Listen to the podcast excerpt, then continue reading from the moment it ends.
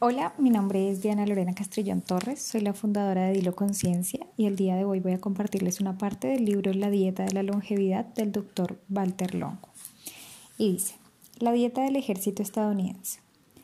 Después de tres años de alimentación estilo Chicago, nunca habría imaginado que podría comer aún más, mucho más y ganar más kilos, muchos más kilos. No era ciudadano estadounidense y por tanto no podía aspirar a ningún subsidio económico, de modo que tuve que idear algo a fin de poder seguir estudiando. Alistarme en el ejército fue la única solución que se me ocurrió para pagarme la matrícula universitaria. Cuando con 19 años llegué al centro de instrucción de reclutas de Fort Knox en Kentucky, pensaba que a fin de cuentas no estaría tan mal Todas esas películas y lo que se contaba acerca de la instrucción en el ejército estadounidense sin duda eran exageraciones. Seguramente tendría que someterme a un adiestramiento duro, pero razonable. Sin embargo, no fue así. Me destinaron a un batallón de carros que se adiestraba con los marines, para quienes la instrucción especialmente dura era un motivo de orgullo. Dormíamos tres o cuatro horas por noche, no parábamos de hacer flexiones y otros ejercicios y comíamos como bestias. Esto, unido a cierto número de experiencias al límite de la resistencia humana, convirtió mis dos veranos pasados en Fort Knox haciendo cosas que nunca habría imaginado en uno de los periodos más difíciles de mi vida, pero también de los más provechosos. A un pacifista como yo, apasionado por la música y la ciencia, la formación militar le enseñó a hacer las cosas sin pérdida de tiempo, siempre en el máximo nivel y reduciendo al máximo o eliminando por completo los errores. Tenías que superarte sin cesar. Si eras capaz de hacer 50 flexiones con los brazos, te decían que no deberías tener problemas para llegar a las 100. Si corrías 3.2 kilómetros en 12 minutos, te gritaban que podías recorrer la misma distancia en 10. Y al final logré correr mis 3.2 kilómetros en 10 minutos. No está mal. Pero pasemos a la comida del ejército. Como es natural, la base era la carne y los carbohidratos. La cola y otras bebidas gasificadas, en cambio, no estaban permitidas, a menos que se alcanzasen 200 puntos combinando carrera, flexiones y abdominales. Una serie de 70 flexiones y otra de 60 abdominales en menos de 2 minutos cada una, más 3.2 kilómetros en menos de 10 minutos y 30 segundos.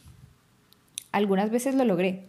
Probablemente fue entonces cuando entendí el concepto de dependencia de la comida porque para nosotros llegar a beber esa mezcla de ácido fosfórico, caramelo y azúcar era lo máximo. Y a los pocos que alcanzaban el objetivo de los 200 puntos, todos los envidiábamos. La dieta del ejército, unida al ejercicio físico agotador, me hicieron ganar peso y masa muscular, o al menos eso creía.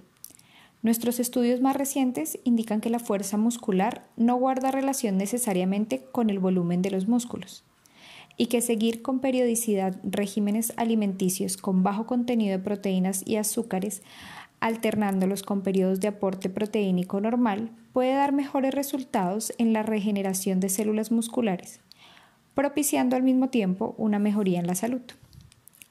La prueba es que casi 30 años después hago casi el mismo número de flexiones y abdominales que cuando estaba en el centro de instrucción, en plena forma y con 19 años. Este dato se ha visto confirmado por los resultados obtenidos con ratones, que poseen un organismo óptimo porque se parece mucho al del hombre, lo que nos ha ayudado a identificar la dieta de la longevidad.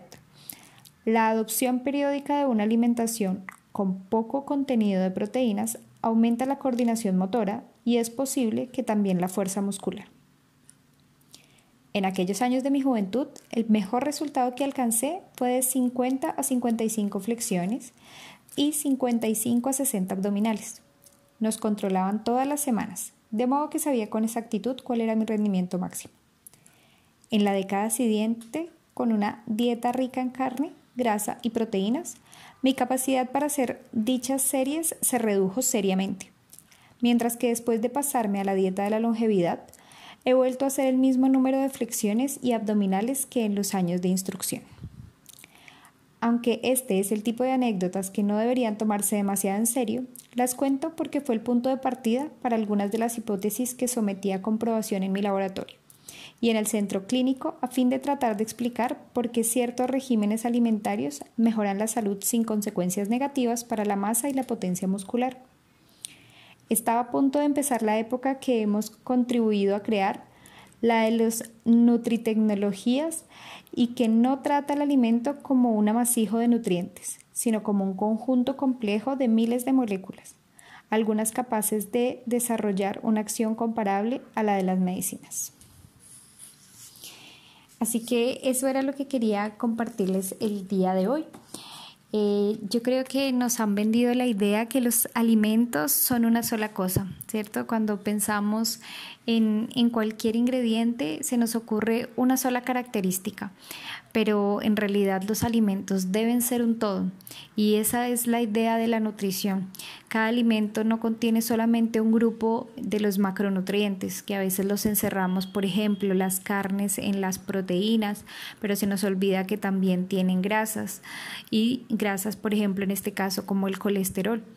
Mientras que en cambio si pensamos en un vegetal o en una verdura, cualquiera que sea, no solamente tiene una alta mm, cantidad de vitaminas, sino también tiene minerales, tiene otros nutrientes.